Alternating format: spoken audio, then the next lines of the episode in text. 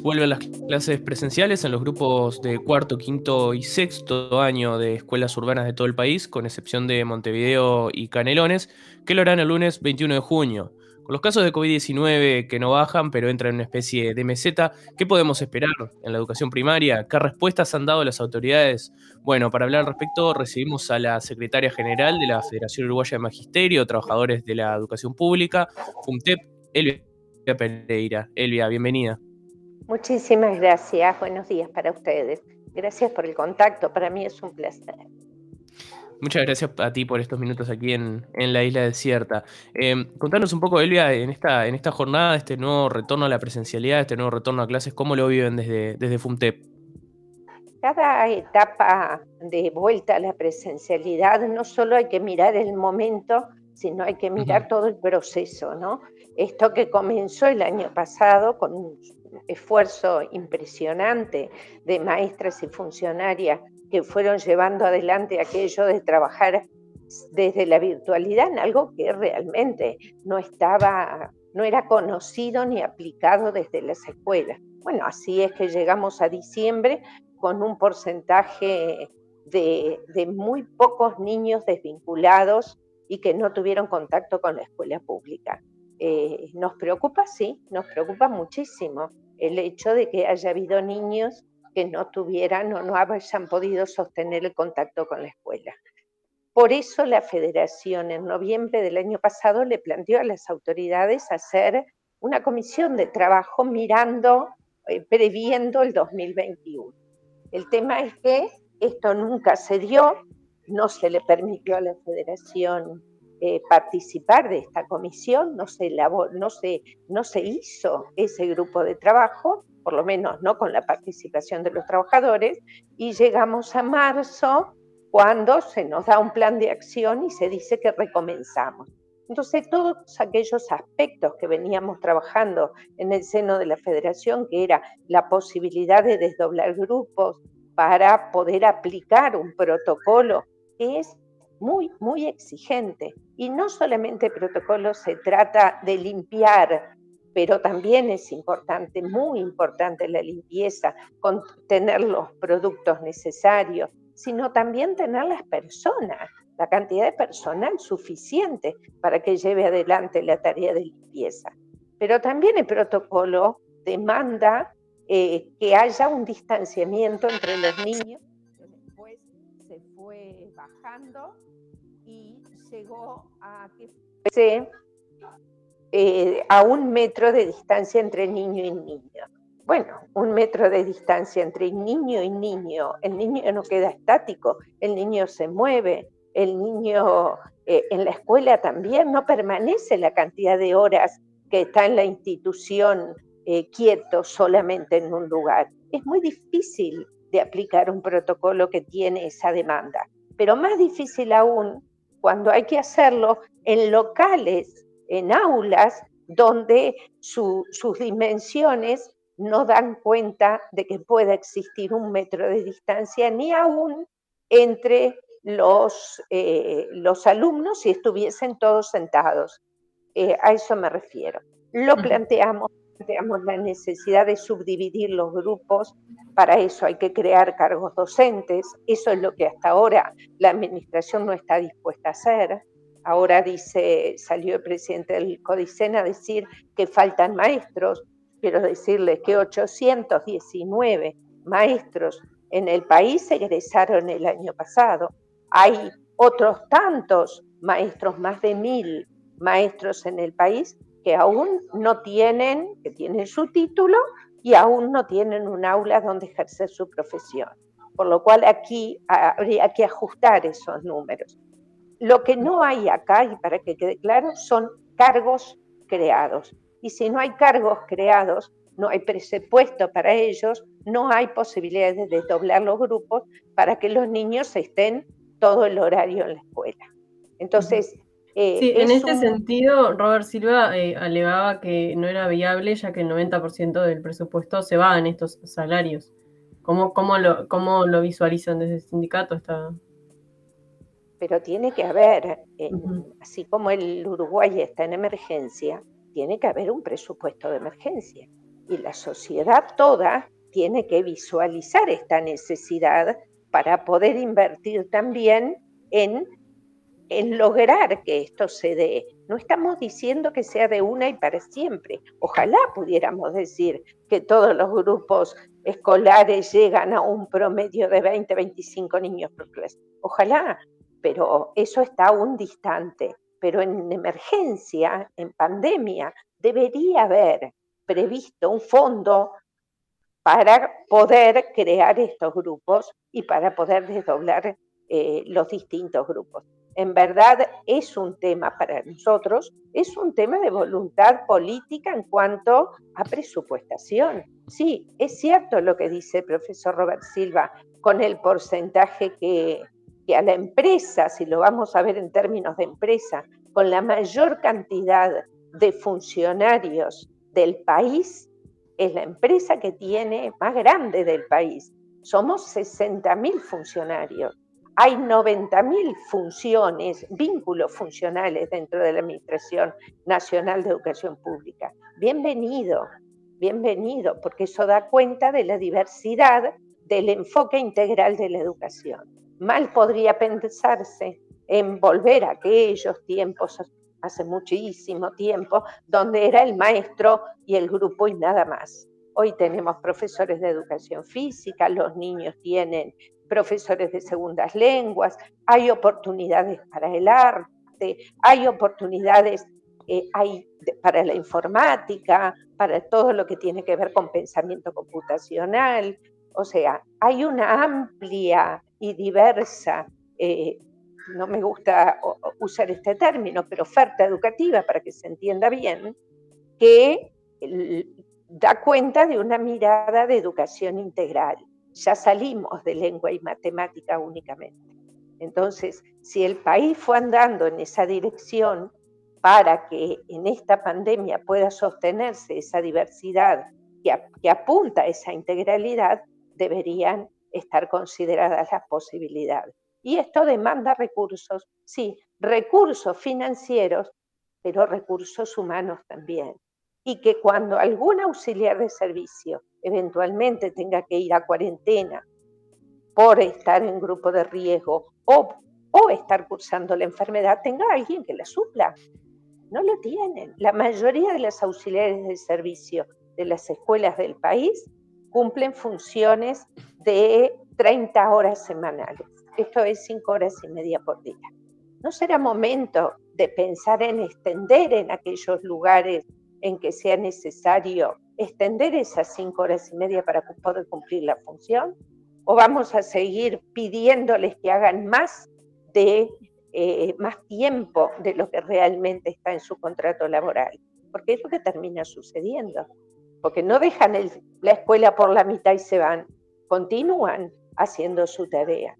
O sea, eh, es, estamos en una emergencia sanitaria, reconocemos el estarlo, reconocemos que la presencialidad en las escuelas es la forma en que concebimos al magisterio, pero no, de cualquier manera. Debe haber una presencialidad que sea segura y esa presencialidad segura pasa por estos aspectos que hemos señalado. Queremos, se lo dijimos a Codicen, queremos ser parte de la solución no solamente parte del problema. Nuestra responsabilidad está en señalar allí donde se pueden mejorar las cosas. Ahora, no tomamos decisiones, ¿no? Las decisiones no están en nosotros, por lo cual tampoco están en esto de que a partir de hoy vuelven casi 60.000 niños a, a las escuelas y esto lógicamente y claramente va a aumentar la movilidad de la población, porque los niños escolares no van solos a las escuelas. Entonces, por más esfuerzo que las instituciones y los, y los docentes y los funcionarios de, las escuelas estén haciendo para cumplir los protocolos a raja tabla, porque no consta que lo están haciendo, y propusimos una comisión de seguimiento de aplicación de protocolos sanitarios y tampoco se nos fue eh, posible eh, organizarlo. Mm, esto es claro. Nosotros tenemos una mirada de cuidado del personal, pero también del cuidado de las niñas y los niños. porque cuando hablamos de condiciones de trabajo, las condiciones de aprendizaje de los niños forman parte de nuestras condiciones de trabajo. Y hacia eso lo, lo miramos también. Elvia, ¿se les adujo desde las autoridades, eh, como decías, un, tema presupuestal ante la propuesta suya de, eh, subdividir grupos? Sí, eh, claro. Dos cosas se hicieron. Uno presupuestal y aducen esto que, que Camila o Agustina señalaban hace un momento, que era que no tenían ellos no tenían presupuesto, o sea, no lo dicen así, dicen que el 90% del presupuesto se va a salario, es un poquito menos, pero, pero sí, eso es la respuesta a la pregunta que estás haciendo. Y, Robert Silva dijo, dijo en, una entrevista con la diaria eh, eh, que usted, que refiriéndose, refiriéndose a ti, ya sabe que el gobierno destinó 52 millones de pesos para la creación de 50 nuevos cargos en 2021. lo, estoy leyendo textual. ¿Es una cantidad suficiente? Eh, ¿qué, se le responde a esto? Bueno, más allá de responderlo mediáticamente, nosotros ya lo hemos hablado con el uh de la NEP y, bueno, ya que es público, decirles 50 cargos docentes de 20 horas frente, por ejemplo, a que tenemos 470 grupos de nivel inicial con 30 alumnos y más. Creo que la respuesta es clara. Están las cifras. Eh, decíamos que esto genera una, una, gran aumento, un gran aumento de movilidad. Alguien ya señalaba esta semana que la movilidad de la semana pasada en el reingreso, reintegro de estas actividades, eh, se verá en esta semana cómo, cómo impacta. ¿Les preocupa esto que generará la nueva movilidad de este lunes? ¿Cómo, cómo se proyectan hacia nuevas, eh, hacia nuevo reintegro también la semana que viene? ¿Cómo lo visualizan? es que realmente nos preocupa. Nos preocupa el punto que la federación eh, en su secretario ejecutivo unánimemente resolvió que esta vuelta gradual a la presencialidad debía posponerse hasta tanto se vieran las repercusiones de cada una de los reintegros presenciales, por decírselo de alguna manera. Una semana, no lo decimos nosotros, lo dicen los médicos, los científicos, una semana, en una semana no hay impacto sobre en que esa movilidad tenga una relación directa con el aumento de la movilidad. Porque además hay que pensar que en eso no solamente se piensa en la movilidad, porque hay otros elementos como la vacunación que también están jugando a la hora de eh, pensar en que cuanto mayor cantidad de población vacunada, eventualmente menor el riesgo de contagio pero y para eso se necesita un tiempo. Y ese tiempo no puede ser una semana. Elvia, ¿qué perspectivas tienen respecto al funcionamiento de las escuelas de, acá en adelante? Em, si bien los casos de COVID no bajan, estamos bueno entrando en una especie de meseta, eh, de a poco se, empiezan a, abrir las cosas. Eh, ¿Qué perspectivas tienen del funcionamiento de la, de la educación? Por lo menos para... Bueno, acá dentro de lo que, se puede pensar. Dentro de lo que se puede pensar hay que, hay que ser realista y marcar lo que es la realidad.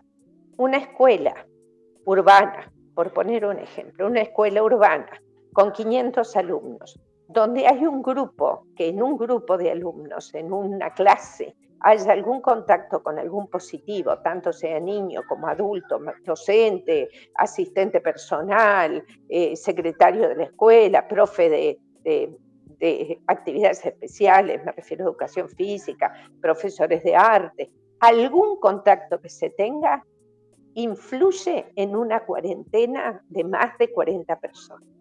¿Eso qué quiere decir? Que se retiran de la presencialidad 40 personas entre niños y adultos que hayan tenido el contagio, eh, perdón, el contacto con el positivo.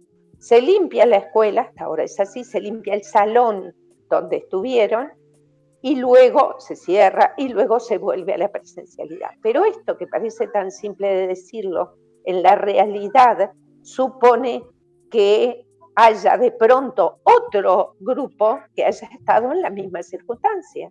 Entonces se reintegran unos vuelven a salir otros, se reintegran estos o simultáneamente sale más de un grupo en cuarentena. Esto dificulta enormemente el funcionamiento de las escuelas. Esto no genera seguridad, que es la seguridad que las familias necesitan para mandar a sus hijos a las escuelas y que necesita el personal, sea este docente o no. El auxiliar de servicio, si se enferma, no tiene suplente. Por lo cual, si hay un solo auxiliar de servicio en la escuela, esa escuela se queda sin auxiliar. Si es la persona encargada de la cocina, esa escuela se queda eventualmente sin comedor. Entonces, ¿está rengo? Sí, queda rengo. Queda rengo el funcionamiento. Sumado a esto es la cantidad de trabajo administrativo que recae sobre los hombros de los directores de la escuela. Llena el planillado con todos los alumnos que posiblemente tuvieron contacto con positivo. Esto se reintegra, baja esos y vuelve a subir otros. Luego, cuántos fueron positivos de esos hisopados, cuántos negativos. Si solamente las, los oyentes, eh, nosotros que familiarmente o personalmente hemos tenido que estar en cuarentena, sabemos lo que implica, el radio que implica el que tantas personas tengan que eventualmente estar en cuarentena. Si estás en cuarentena o si la enfermedad la transitas bien y te sentís bien, hasta podés seguir trabajando virtualmente, no cuando estás con licencia médica, pero sí cuando estás en cuarentena preventiva. Se sigue trabajando eh, virtualmente con los alumnos, pero ¿qué pasa en aquellos casos en que las familias de los niños son las que están afectadas y claramente su principal preocupación es la salud y la vida y no la conexión con la escuela. Y hay un tema que, si ustedes me permiten, yo quisiera dejar planteado, que tiene que ver con que no se ha oído ni se ha hablado, por lo menos públicamente aún, qué va a pasar post-COVID con las escuelas y con los niños y con los aprendizajes de esos niños. ¿Hay algo previsto para post-COVID, que sea cuando sea, ¿no? Que sea cuando tenga que ser, si, si bajan la curva de contagios, si baja la cantidad de fallecidos, que bueno, es lo que todos deseamos. Sin ir más lejos, hoy estamos de duelo, falleció una maestra en Canelones, una querida compañera en Canelones, producto de COVID, que estaba trabajando en la escuela presencialmente y que en el grupo tuvo contactos con positivo y bueno, se enfermó la compañera, pero no solo se enfermó, falleció. O sea, hay una familia afectada, hay una familia de duelo, hay una comunidad educativa de duelo y hay un magisterio de duelo frente a esto. Es, es duro, es duro porque hoy ya deben estar en la, en la misma escuela los alumnos de primer año, estamos hablando de niños de seis años, ¿no?